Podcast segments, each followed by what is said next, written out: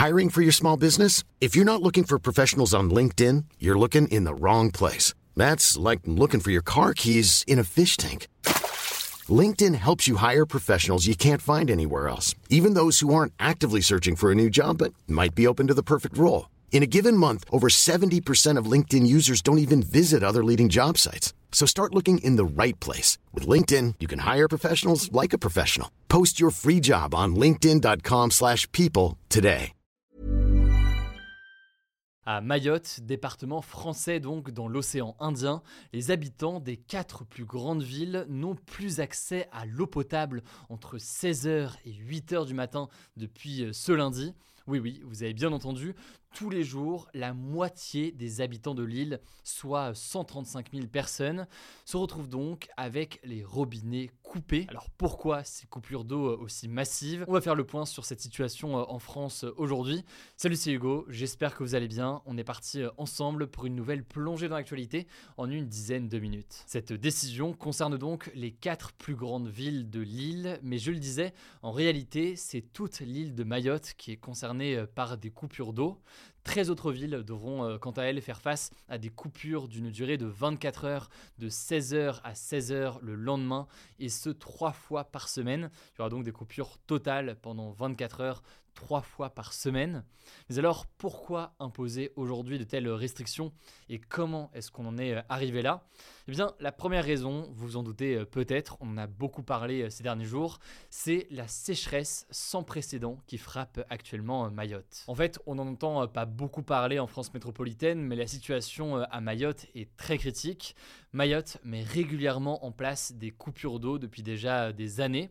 Mais cette année, eh bien, ces coupures d'eau donc ont pris un nouveau tournant puisque euh, cette année 2023 est l'année la plus sèche jamais enregistrée à Mayotte depuis plus de 25 ans. Alors en théorie, pour faire face à ce risque de sécheresse et donc de pénurie d'eau, il y a ce que l'on appelle des retenues collinaires qui ont été aménagées ces dernières années pour anticiper donc le manque d'eau. Alors comment expliquer et comment décrire ces retenues euh, collinaires? En fait, il faut imaginer ça comme une sorte d'énorme trou creusé et euh, façonné donc dans la montagne pour recueillir en fait et stocker ensuite l'eau qui va ruisseler euh, des vallées et des collines pendant euh, la saison des pluies. À la fin donc ça ressemble à un grand lac. Il faut savoir que ces deux retenues euh, collinaires, elles assurent normalement 80% de l'approvisionnement en eau potable de l'île. Et donc l'objectif avec ces retenues, c'est de faire en sorte que quand il pleut, eh bien l'eau s'accumule. Et à l'inverse, l'été notamment, quand il fait beaucoup plus chaud et sec, eh bien cette eau est utilisée directement par les habitants. Jusqu'ici, l'île de Mayotte essayait de s'en sortir avec fonctionnement, mais aujourd'hui, le niveau des retenues collinaires est extrêmement bas. D'après le communiqué de la préfecture de Mayotte, elles sont actuellement vides à 62% pour la première et à 79% pour la seconde. Autrement dit, il ne reste vraiment plus grand-chose et sans ces nouvelle coupure imposée euh, par l'île, eh bien l'île pourrait se retrouver euh, complètement à sec. Bref, première chose qui explique donc le manque d'eau et cette coupure d'eau potable, c'est donc la sécheresse. Et ensuite, deuxième raison, eh bien c'est un problème d'infrastructure sur l'île de Mayotte et d'infrastructure en matière d'eau potable. En fait, d'après la députée euh, de Mayotte, Estelle Youssoufa, qui était interrogée par le média La Première, eh les investissements du gouvernement français n'ont pas été à la hauteur de l'augmentation de la population euh, ces dernières années.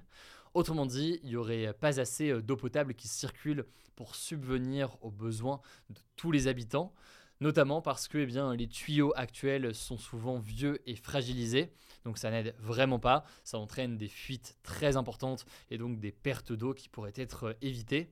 Et en parallèle, eh bien, les usines de dessalement de l'eau de mer ne sont pas suffisamment euh, puissantes pour subvenir donc euh, aux besoins. Par ailleurs, concernant les retenues collinaires dont je vous parlais, il faut savoir qu'il y a une troisième retenue collinaire qui était en projet de construction pour l'année 2026, ainsi qu'une nouvelle usine d'ailleurs de dessalement de l'eau. Mais ces deux projets ont pris beaucoup de retard, notamment en raison de problèmes d'argent liés à la vente de terrain où ils devaient être construits. Donc ça a accumulé du retard et ça fait que les solutions potentielles ne vont pas venir tout de suite. Enfin, malheureusement, pour ne rien arranger, il faut bien comprendre que la situation sur place, elle est très compliquée pour les habitants, puisqu'en matière d'eau potable, à part l'eau du robinet, forcément l'alternative, ça pourrait être les packs d'eau qu'on peut acheter en supermarché. Le problème, c'est qu'elle est extrêmement chère, faut compter plus de 6 euros pour un pack d'eau qui vient de la Réunion et 5 euros pour un pack d'eau qui vient de l'Hexagone, là où typiquement en métropole, les habitants le payent beaucoup moins. Alors évidemment, les conséquences pour les habitants sur place sont très nombreuses.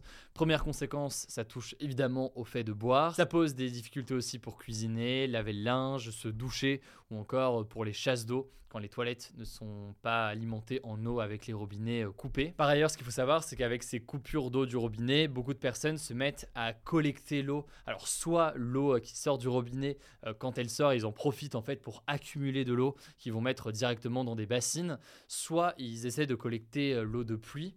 Sauf que eh l'eau de pluie est quasiment inexistante en ce moment. Et surtout, eh bien, il y a un enjeu sanitaire qui est très important.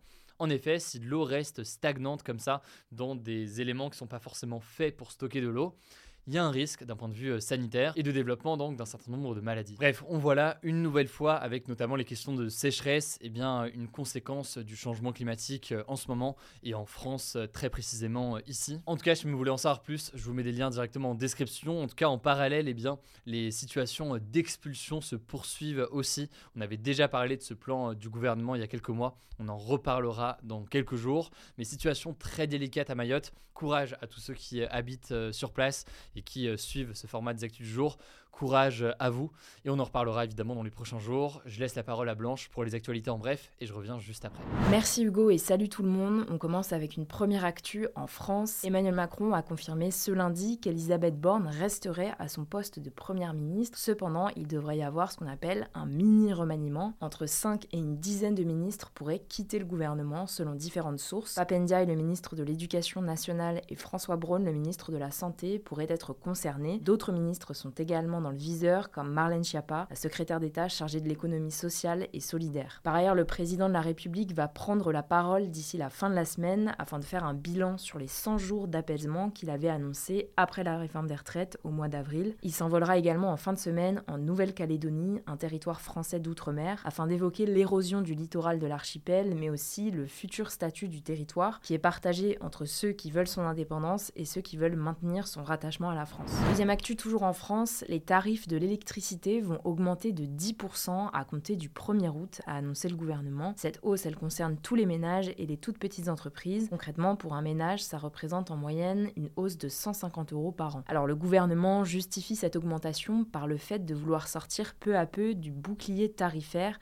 qui limite en fait les prix de l'électricité et qui avait été mis en place à la fin de l'année 2021, doit disparaître progressivement jusqu'à début 2025 selon le ministère de l'économie Bruno Le Maire. On enchaîne avec une troisième actu, la vaccination des enfants dans le monde qui avait baissé pendant la pandémie de Covid-19 est repartie à la hausse selon l'Organisation mondiale de la santé. Concrètement, ça veut dire que 4 millions d'enfants ont été vaccinés en plus en 2022 par rapport à 2021 pour des maladies comme la diphtérie, le tétanos ou encore la coqueluche. Cependant, la couverture vaccinale n'a toujours pas atteint les niveaux d'avant la pandémie, ce qui expose les enfants à de graves risques d'épidémie comme celle de la rougeole. La couverture pour la première dose contre la rougeole est à 83% en 2022, mais reste bien inférieure aux 86% atteints en 2019. Quatrième actu, la rédaction du Journal du Dimanche, un journal important dans la presse politique en France, réputé plutôt conservateur et proche du gouvernement aujourd'hui, a voté ce mardi pour la reconduction de la grève entamée le 22 juin dernier. Depuis le début de la grève, l'hebdomadaire n'est pas paru 4 dimanches de suite et le site internet du JDD n'a pas été réactualisé. Si vous n'avez pas suivi, en fait, les journalistes sont en grève pour empêcher l'arrivée de leur nouveau directeur, Geoffroy Lejeune, ancien directeur du magazine d'extrême droite Valeurs Actuelles. Il est notamment connu pour avoir soutenu le candidat d'extrême droite Éric Zemmour à la présidentielle et il a été renvoyé de son poste de Valeurs Actuelles car il était considéré comme trop extrême. D'ailleurs, suite à cette reconduction de la grève, une quinzaine de députés représentant plusieurs groupes vont déposer une proposition de loi